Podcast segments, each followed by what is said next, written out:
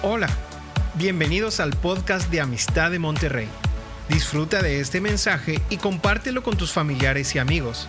Sabemos que lo que Dios te hablará será de bendición para ti y para otros.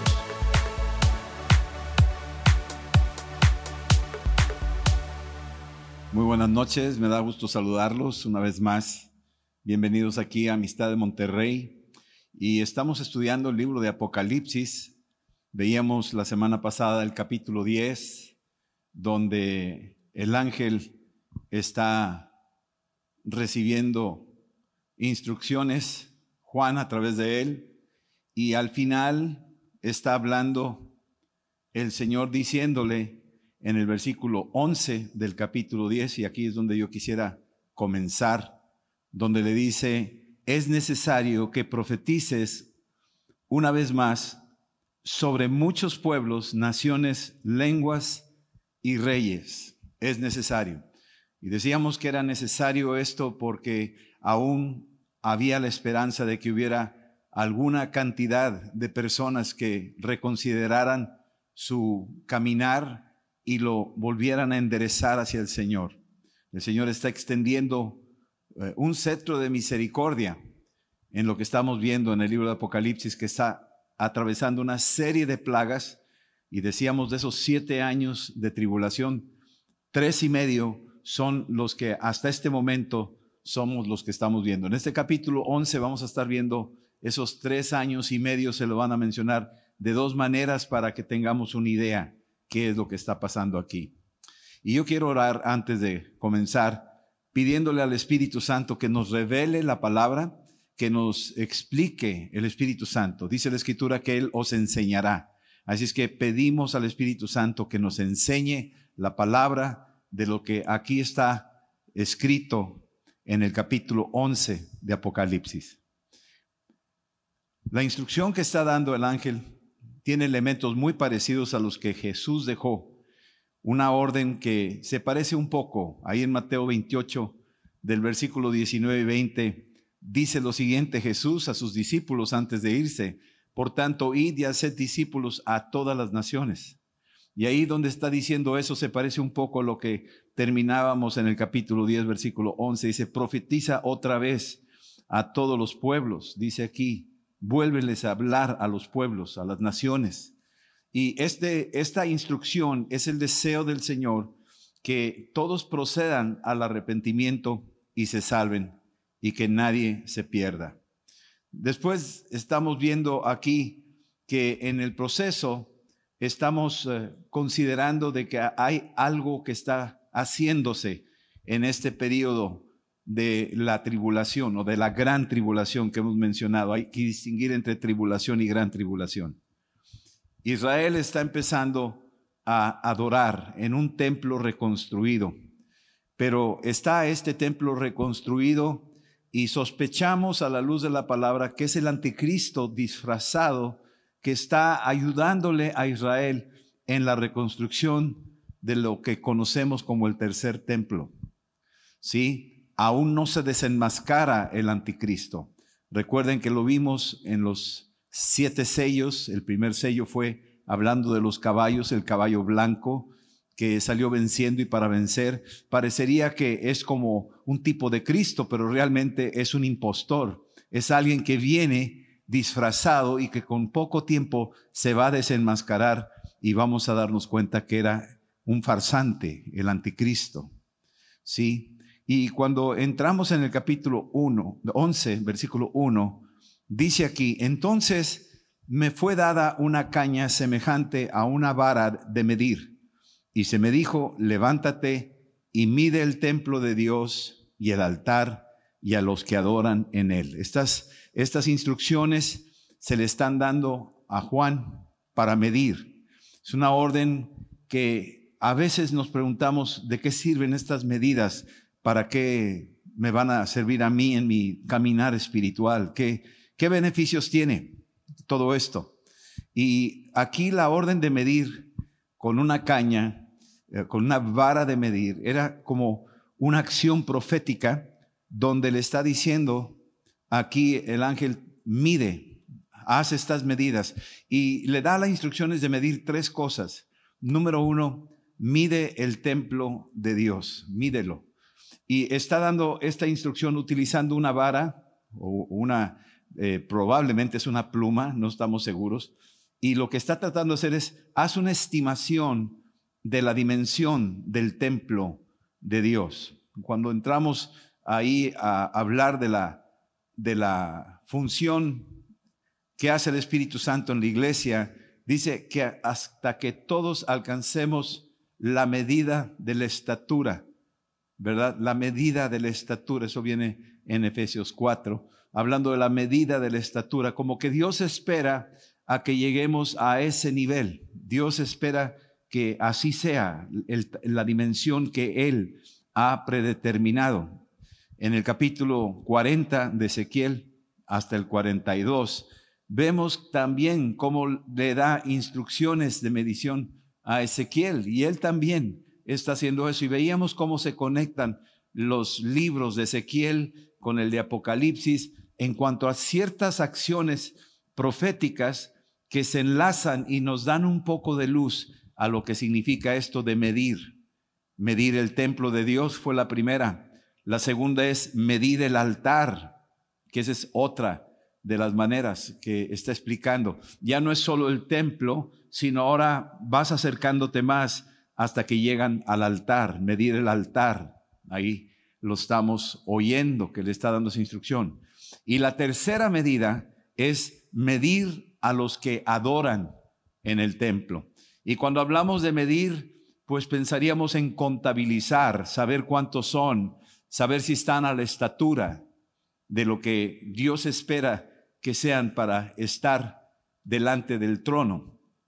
Desde los tiempos de Noé, Dios define medidas para lo que será el lugar del encuentro, para lo que será el lugar de la seguridad. Dios definió medidas para el arca. En Génesis 6:15 le dice a Noé, de esta manera vas a hacer esa arca de 300 codos de longitud del arca, de 50 codos de su anchura y de 30 codos su altura. Las medidas que Dios le dice a Noé son medidas que tienen un propósito. Y más que todo, Dios espera obediencia en las medidas que Él ha establecido. Y Noé hizo puntualmente como Dios le dijo que lo hiciera. Así es que a veces no logramos entender por qué establece Dios tomar medidas, por qué Dios pone ciertos límites o requerimientos para hacer las cosas, pero también hay que entender que hay, una, hay un orden y Dios es un, un Dios sabio que hace las cosas en orden y que las medidas son parte de ese orden. Yo me atrevo a decir que hasta las matemáticas, todo está lleno de matemáticas, todo está cargado de mediciones, de fórmulas matemáticas, algebraicas, geométricas, que Dios estableció y que por eso tenemos un universo con orden. El mismo diseño del cuerpo humano es una fórmula matemática, tiene su medida establecida por Dios. Así es que tiene un, un porqué. Dios hace estas cosas. A veces no logramos entenderlo del todo, pero por ahí es algo que Dios nos está enseñando de su personalidad, de su naturaleza. Versículo 2 dice aquí en el capítulo 11 de Apocalipsis, dice, refiriéndose a la forma en que está midiendo el templo y el altar y el número de las personas. Y luego dice aquí, pero el patio que está afuera del templo, noten que el patio es, es como una sección externa del templo, dice, déjalo aparte y no lo midas o sea, no, no tienes para qué medir esa extensión que está fuera del templo. No lo midas porque ha sido entregado a los gentiles. Y aquí nos deja entrever cómo aún en el templo que construyeron en los tiempos de nuestro Señor Jesucristo, tenía una sección para los gentiles. Y esta sección para los gentiles era como darle oportunidad a los pueblos que no eran de la descendencia, vamos a decirlo así, biológica de, de Abraham, que los gentiles pudieran acercarse y hubo muchos de ellos y se les conocía como prosélitos, que eran los que querían conocer al Dios de Israel. Y aquí está diciendo, no miras el patio, se le ha dado eso a los gentiles. y ese, ese espacio es para ellos. Sin embargo, dice, ellos van a hollar la santa ciudad por 42 meses. 42 meses. Cuando uno divide 42 entre 30, te da 3.5 años. Si esto estamos hablando de la manera en que Dios diseña su, su patrón y está anunciándonos entre líneas lo que significa la gran tribulación. Durante estos tres años y medio va a haber eh, gentiles hollando la ciudad santa. Y cuando referimos a la ciudad santa, entendemos que se está refiriendo a Jerusalén. Ahora, le dice esto, eh, no es por discriminar a los gentiles, aunque sí va por ahí la cosa, donde sí secciona e identifica a los judíos de los gentiles en un principio, pero a través de la muerte de Cristo se derriba el muro intermedio para ser un nuevo hombre entre los dos. Esto es un, este es un propósito y, y, el proyecto que Dios lo cumplió en la crucifixión y en el derramamiento de la sangre de Cristo y por medio de eso hizo un solo pueblo. Sin embargo, aquí dice que los gentiles van a hollar la santa ciudad en el tiempo de la manifestación del anticristo. Ahí vamos a entender un poco más cuando nos acerquemos a la revelación de que el anticristo se va a dar a conocer, de repente va a aparecer.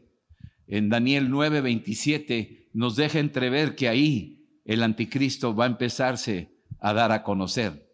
Y que el templo que inicialmente este anticristo que lo identificamos como el caballo blanco, de repente este anticristo se va a desenmascarar y va a usar, ahora sí, va a detener ese propósito del templo para sus propósitos.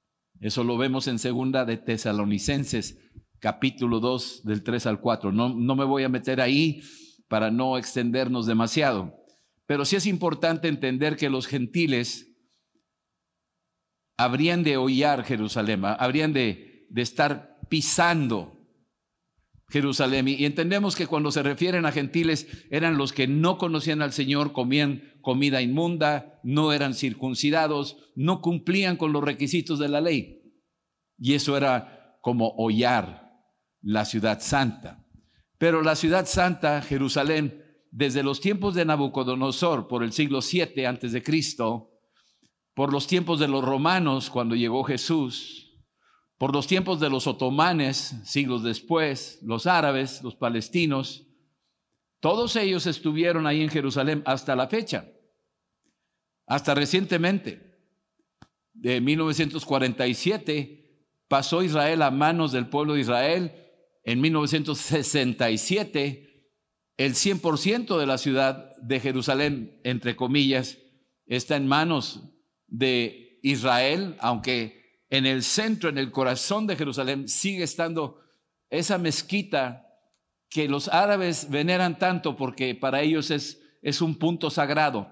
Es el segundo punto más importante después de la Meca, para ellos. Y entonces todavía está así como una piedrita en el zapato que los gentiles, y que eh, con respeto lo decimos, los gentiles, los musulmanes, los árabes, están ahí y Israel está diciendo, los gentiles están hollando Jerusalén. Deja entrever de que muy probablemente en el futuro se va a desplazar los musulmanes de ahí y va a quedar al 100% ahora en manos de Israel y ahí es donde se empieza a construir el templo y ahí empieza el proceso de la, readoración eh, a la usanza judía haciendo sacrificios en el templo. Sí, en Lucas 21, 24, Jesucristo dijo lo siguiente, van a caer a filo de espada, hablándole a los judíos, y ustedes serán llevados cautivos a todas las naciones, y Jerusalén, la ciudad santa, será hollada por los gentiles. Qué, qué interesante esta misma referencia aparece en Apocalipsis 11. Dice, será hollada por los gentiles hasta que los tiempos de los gentiles se cumplan. Es decir, hay un día, hay una fecha, hay un límite, hay un tope establecido por el Señor. Hay una medida que Dios ha dicho hasta aquí. Y hasta que ese tiempo de los gentiles se cumpla. Ahora, yo quisiera que entendiéramos una cosa. Eh, no estamos diciendo que hasta, los, hasta que los gentiles se vayan y solamente queden puros judíos. Creo más bien, en el libro Romanos 11:25, habla de la plenitud de los gentiles. Se va a cumplir. Es decir, que hasta que el tiempo, dice aquí, de los gentiles se cumpla. Y ese tiempo de los gentiles no quiere decir hasta aquí terminan los gentiles, se van los gentiles y vienen solo judíos.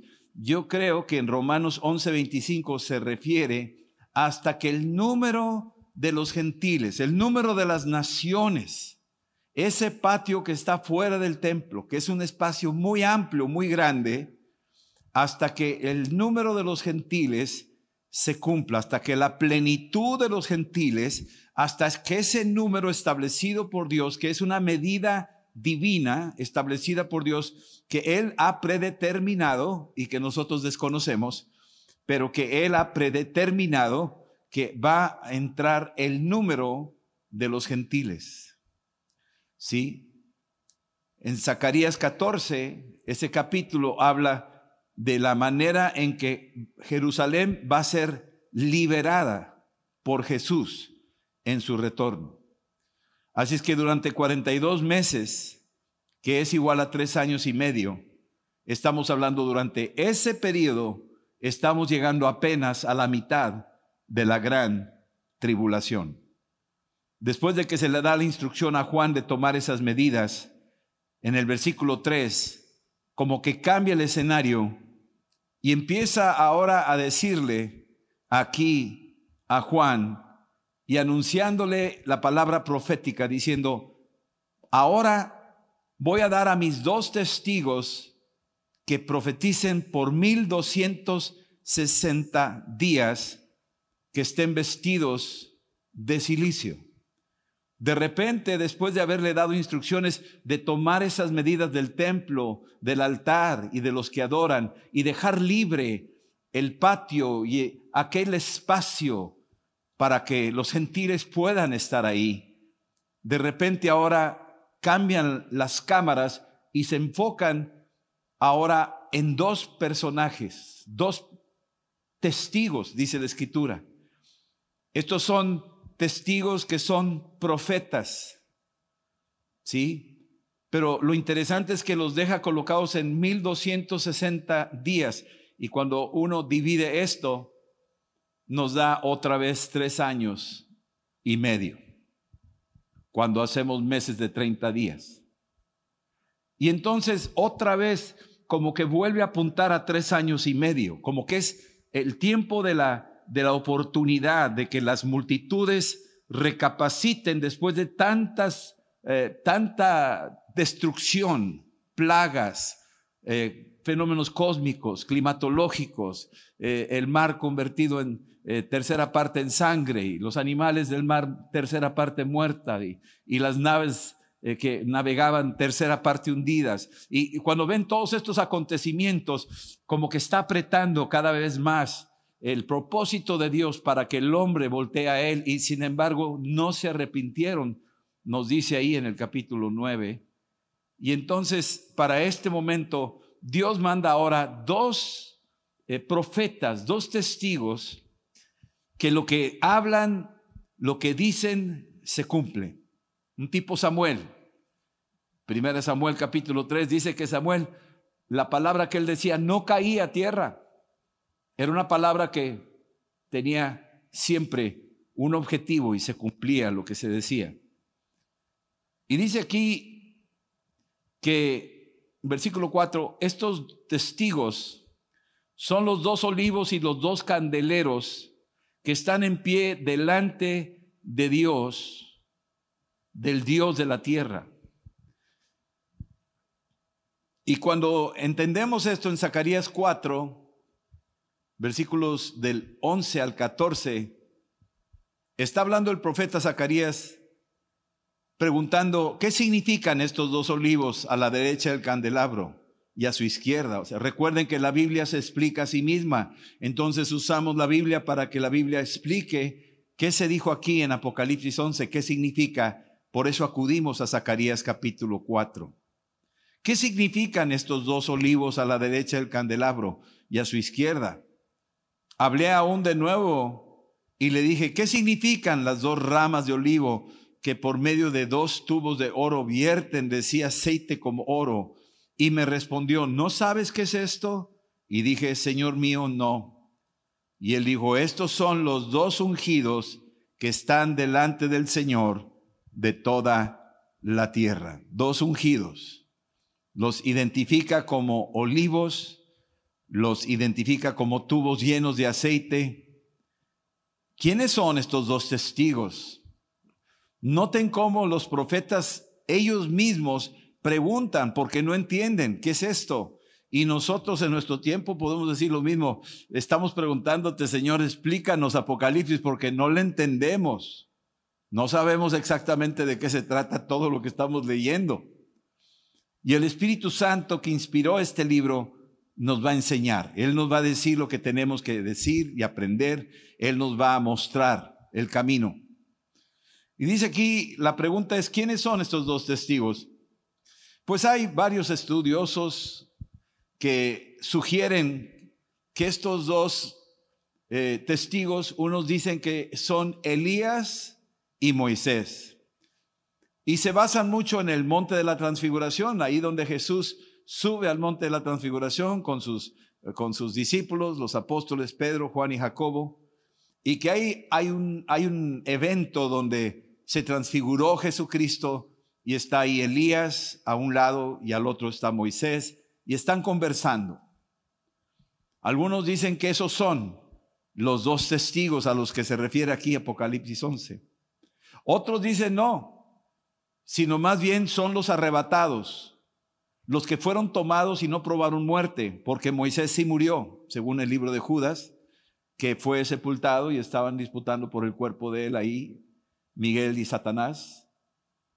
Pero aquí los que argumentan tienen otra perspectiva y dicen, no, estos más bien son los que fueron arrebatados sin probar muerte. Entre ellos está Enoch, que fue arrebatado allá en el libro de Génesis, al principio nos revela que Enoch caminaba con Dios y fue tomado al cielo. Y más adelante vemos al profeta Elías que viene un carro de fuego y lo lleva también al cielo. Entonces estos dos personajes no probaron muerte y entonces se considera que esos son los dos ungidos, los dos olivos que están ahí. Sí. Sin embargo, estos profetas tienen una función muy importante. Y creo yo que nos inclinaríamos un poco hacia Elías y Moisés en el sentido de que estos dos profetas, Elías y Moisés, llamaban arrepentimiento a su generación. Llamaban arrepentimiento al pueblo de Israel. Ahí Moisés habla con el pueblo de Israel y continuamente, no nomás en las diez plagas, sino durante el caminar en el desierto, esos 40 años, Moisés les está continuamente llamando a que no se rebelen contra Dios, a que caminen con Dios, a que reconsideren sus pensamientos y sus actitudes que estaban mal. Y entonces es como una función profética de llamar al arrepentimiento que coincide con el capítulo 10 de Apocalipsis, versículo 11. Es necesario que profetices otra vez sobre muchos pueblos, naciones, lenguas y reyes. Elías, por su lado, también llamó la atención al pueblo Israel que andaban divagando entre dos pensamientos, entre Dios y Baal. Y también los llamó a arrepentimiento, reconstruyó el altar que estaba abandonado y luego hizo diferentes eh, eventos que atormentaban ahí al rey Acab y a Jezabel. Elías tenía esa característica y Moisés también. En el versículo 5 dice, que si alguno quisiera hacerle daño a estos profetas, a estos testigos, sale fuego de la boca de ellos y devora a sus enemigos. Y si alguno quiere hacerles daño, debe morir él de la misma manera. Así es que estamos viendo la unción sobrenatural que estos dos testigos tienen. Ellos tienen poder para hablar y que sale fuego de sus bocas. Pues Elías invocó a Dios, le pidió fuego y cayó fuego del cielo. Y hablamos de Moisés y Moisés también. Él hablaba y sucedían las cosas. Las diez plagas son evidencia de ello. Y cualquiera que intentara hacerle daño, pues les iba a ir muy mal. Intentaron ahí matar a Elías y no pudieron, cayó fuego. Ahí en el capítulo segundo de Reyes, capítulo 1, Elías está tratando con los que van a tratar de capturarlo y cae fuego sobre ellos.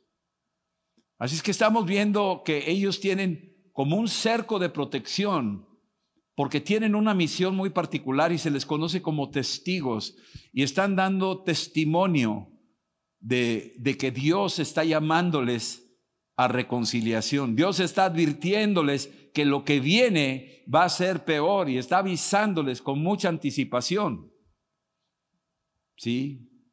Versículo, eh, dice aquí, bueno, si quieren, versículo 6, estos dos testigos tienen poder para cerrar el cielo, a fin de que no llueva en los días de su profecía.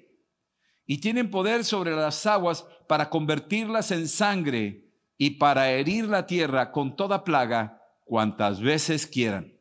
Aquí estamos viendo dos eventos sobrenaturales. Número uno, ellos pueden orar que no llueva y deja de llover. Elías fue un ejemplo clásico, que Él cerró los cielos. Santiago capítulo 5, 17 nos dice eso, de que Elías era un hombre sujeto a pasiones igual que nosotros y oró para que no lloviera y dejó de llover por tres años y medio. Pero también pone el ejemplo de Moisés, que él tiene el poder para convertir las aguas en sangre y herir la tierra.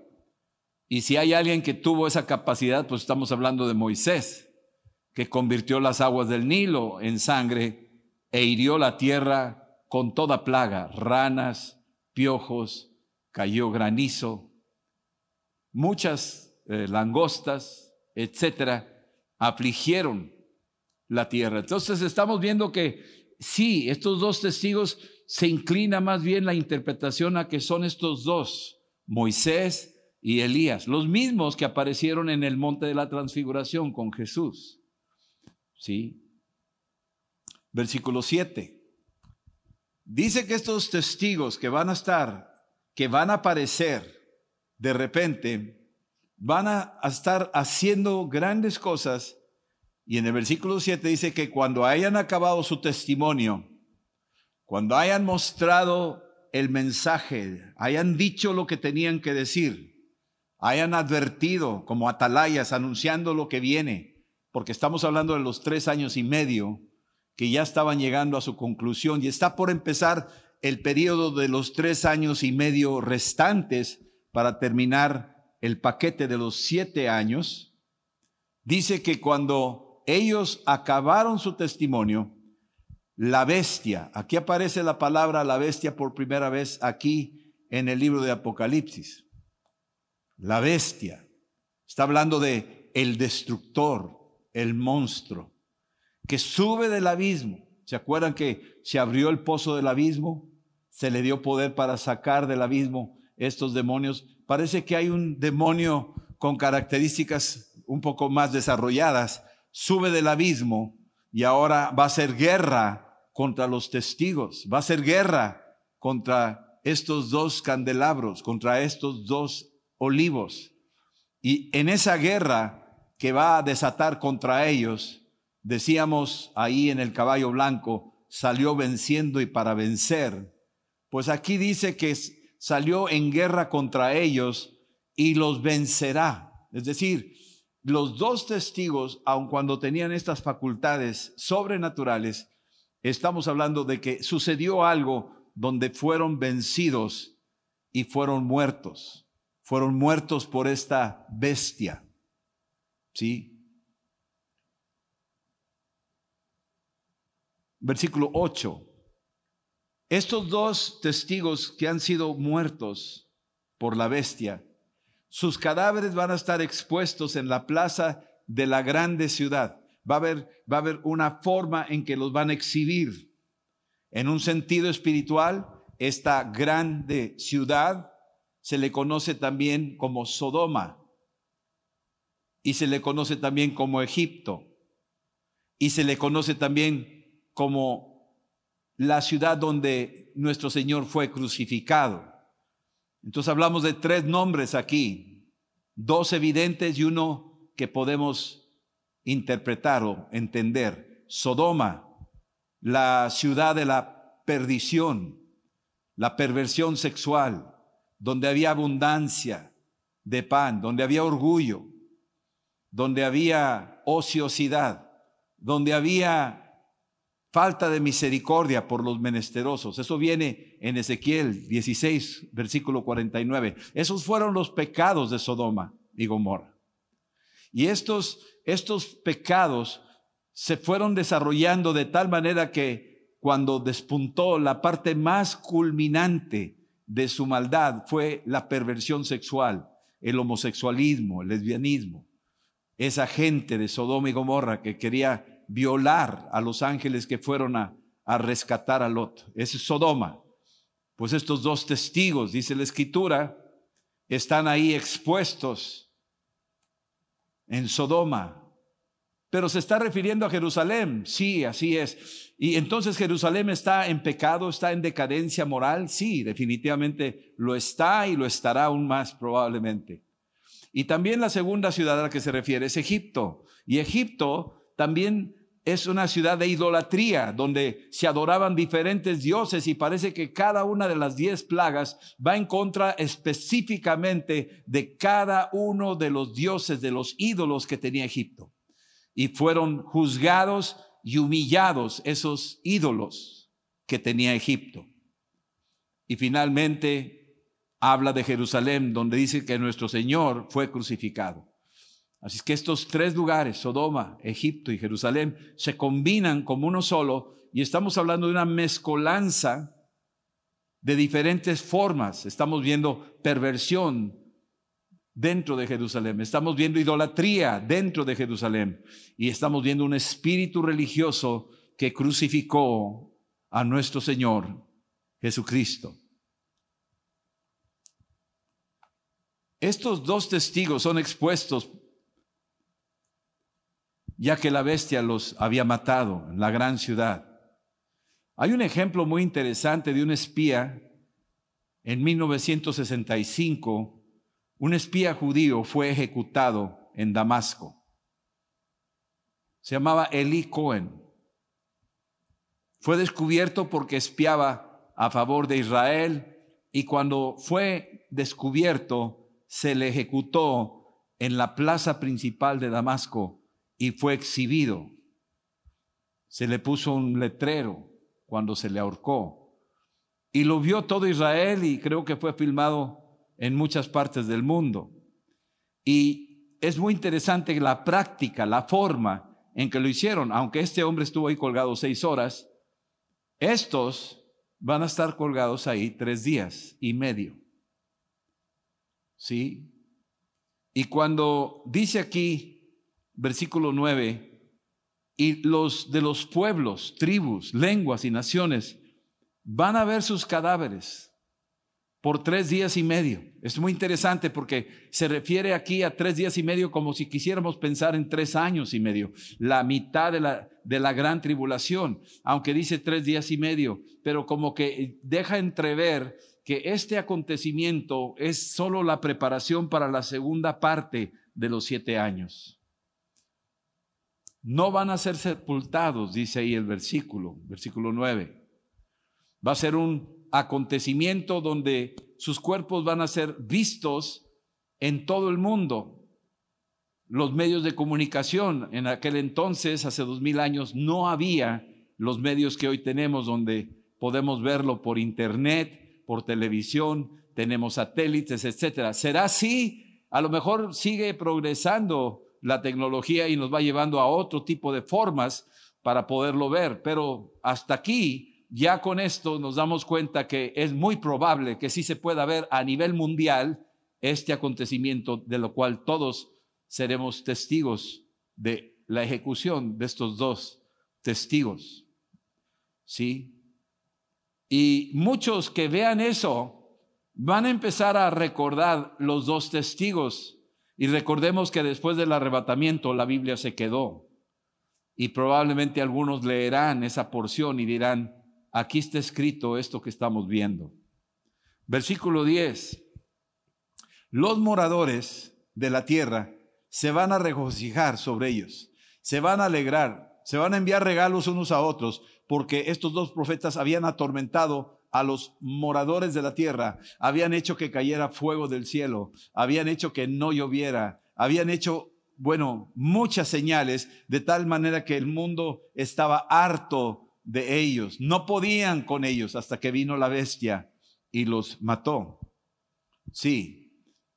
Y dice aquí que va a haber un tiempo donde la gente se va a empezar a intercambiar regalos. Yo podría pensar en una Navidad o en un Purim, como lo celebran los judíos, cuando se empezaron a intercambiar regalos y porciones de comida, cuando Amán había sido ejecutado. Es como lo antipurim o una antinavidad o una Navidad satánica o un Purim satánico, donde la gente intercambia sus regalos, celebrando la muerte de estos dos testigos que los atormentaban.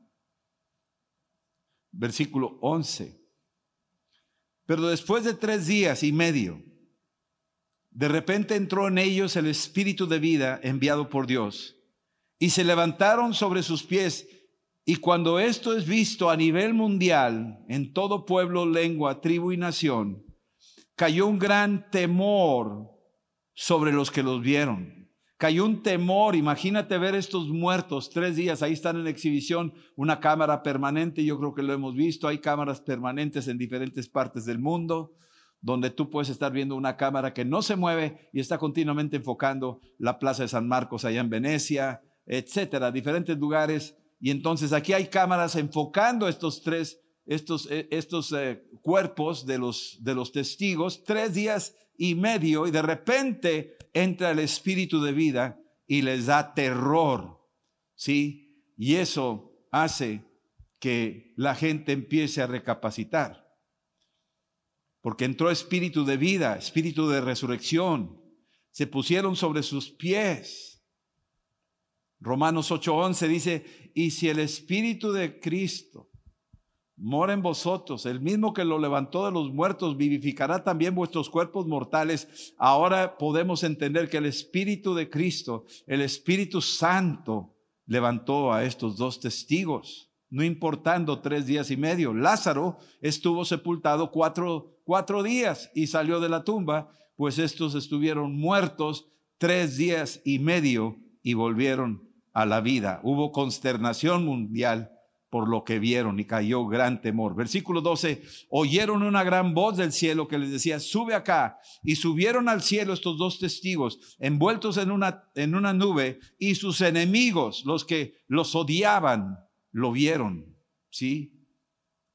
Versículo 13, y en aquella hora hubo un gran terremoto, y la décima parte de la ciudad, hablando de Jerusalén, se derrumbó y por el terremoto murieron en número siete mil hombres.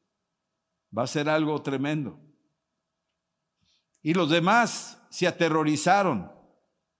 Así es que va a haber quienes se aterrorizan, pero también dice este versículo, y dieron gloria al Dios del cielo. Para que ellos hayan dado gloria al Dios del cielo, quiere decir que se arrepintieron, se reconciliaron, se dieron cuenta que estaban equivocados y que algo había sucedido que a ellos los llevó a un punto de dar gloria al Dios del cielo. Versículo 14. Cuando termina esto, el segundo ay ya pasó. Recuerden que había tres ayes. Ya pasó el segundo ay. Y aquí el tercer ay viene pronto. ¿Qué quiere decir?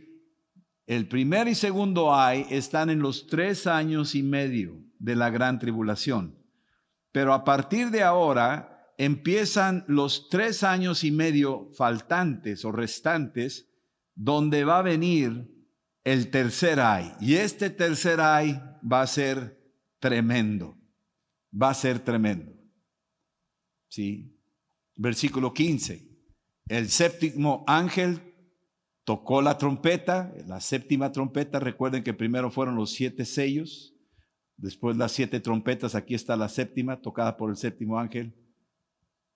Y luego vendrán las siete copas. Pero en el versículo 15 dice, el séptimo ángel tocó la trompeta y hubo grandes voces en el cielo que decían, fíjate lo que se está escuchando en el cielo, los reinos del mundo han venido a ser de nuestro Señor Jesucristo y Él reinará por los siglos de los siglos. Hay una declaración angelical, la gran nube de testigos, diciendo los reinos del mundo, todos los reinos del mundo.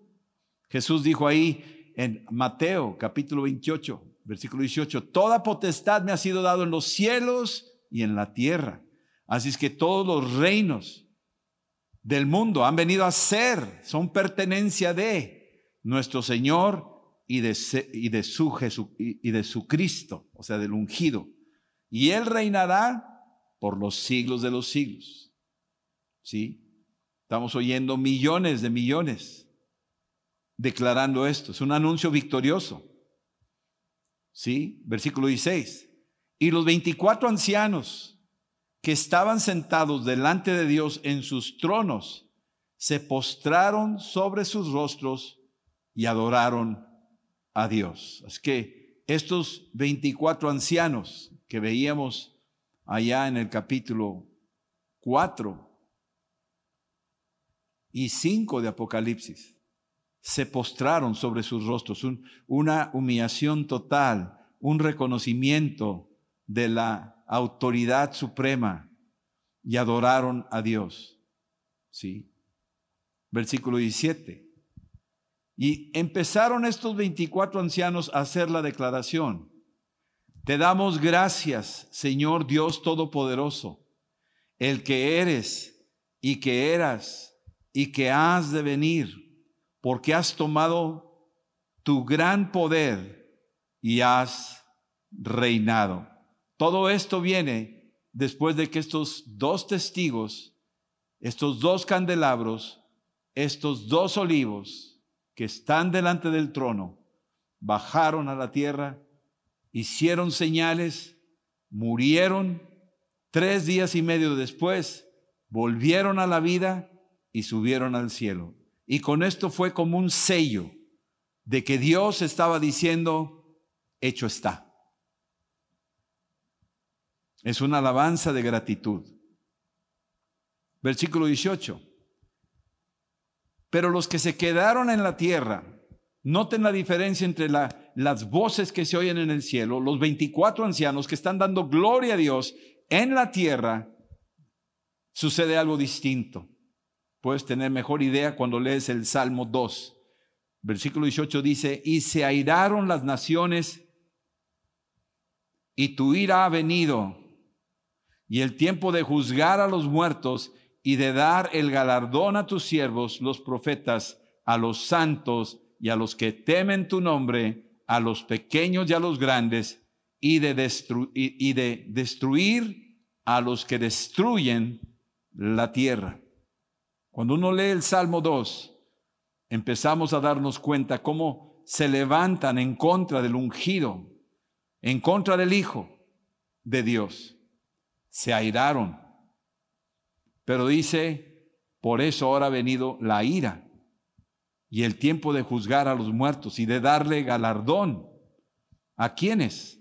A los siervos, los profetas, a los santos, a los mártires a los que temen tu nombre, a los pequeños y a los grandes, y de destruir a los que destruyen la tierra, esos destructores de la tierra.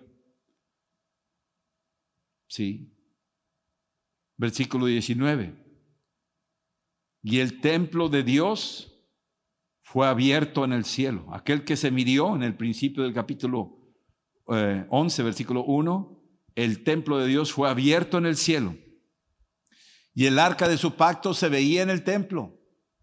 Esa arca que en algún momento dado había desaparecido, de repente se ve el arca. Y hubo relámpagos y voces, truenos, un terremoto y grande granizo. Estamos hablando de grandes acontecimientos que se ven en el templo. Ha de ser un espectáculo esto, terrorífico, sin embargo a la vez glorioso de ver a nuestro Dios. Sí, relámpagos, voces, truenos, un terremoto y grande granizo. Estamos hablando de estos fenómenos sobrenaturales y naturales. ¿Sí? Y las naciones ahora, a partir de aquí, se están preparando, y ya entraremos en el capítulo 2 en adelante, se están preparando para la gran batalla, que la veremos después. La gran batalla del Armagedón. Sí. Bien, concluimos. Déjame orar, aquí terminamos el capítulo 11, el versículo 19, y preparémonos para el capítulo 12 que también ahora es donde se van a empezar a abrir muchas otras cosas. Entramos a la segunda parte de los siete años. Vamos a orar. Señor, te decimos gracias por tu palabra, gracias que nos has dejado aquí el entendimiento del propósito tuyo, que tú estás avisando que vienen estos dos ungidos, estos dos olivos, estos dos tubos de aceite que van a venir a la tierra y la van a, la van a confrontar y que muchos se van a arrepentir cuando vean a estos dos profetas, estos dos testigos volver a la vida después de tres días y medio. Y eso es por el beneplácito tuyo de salvar a los que aún no habían sido salvos. Bendice a tu pueblo. Y bendice, Señor, a los que hoy escuchan este mensaje que vengan al conocimiento de Jesús. Si tú has venido por primera vez, yo te invito que abras tu corazón y le digas a Jesús, ven Señor, y salva mi alma. Declaro que Jesucristo es mi Señor. En el nombre de Jesús. Amén. Esperamos que este mensaje te ayude en tu vida diaria. No olvides suscribirte y seguirnos en nuestras redes sociales. Somos familia amistad.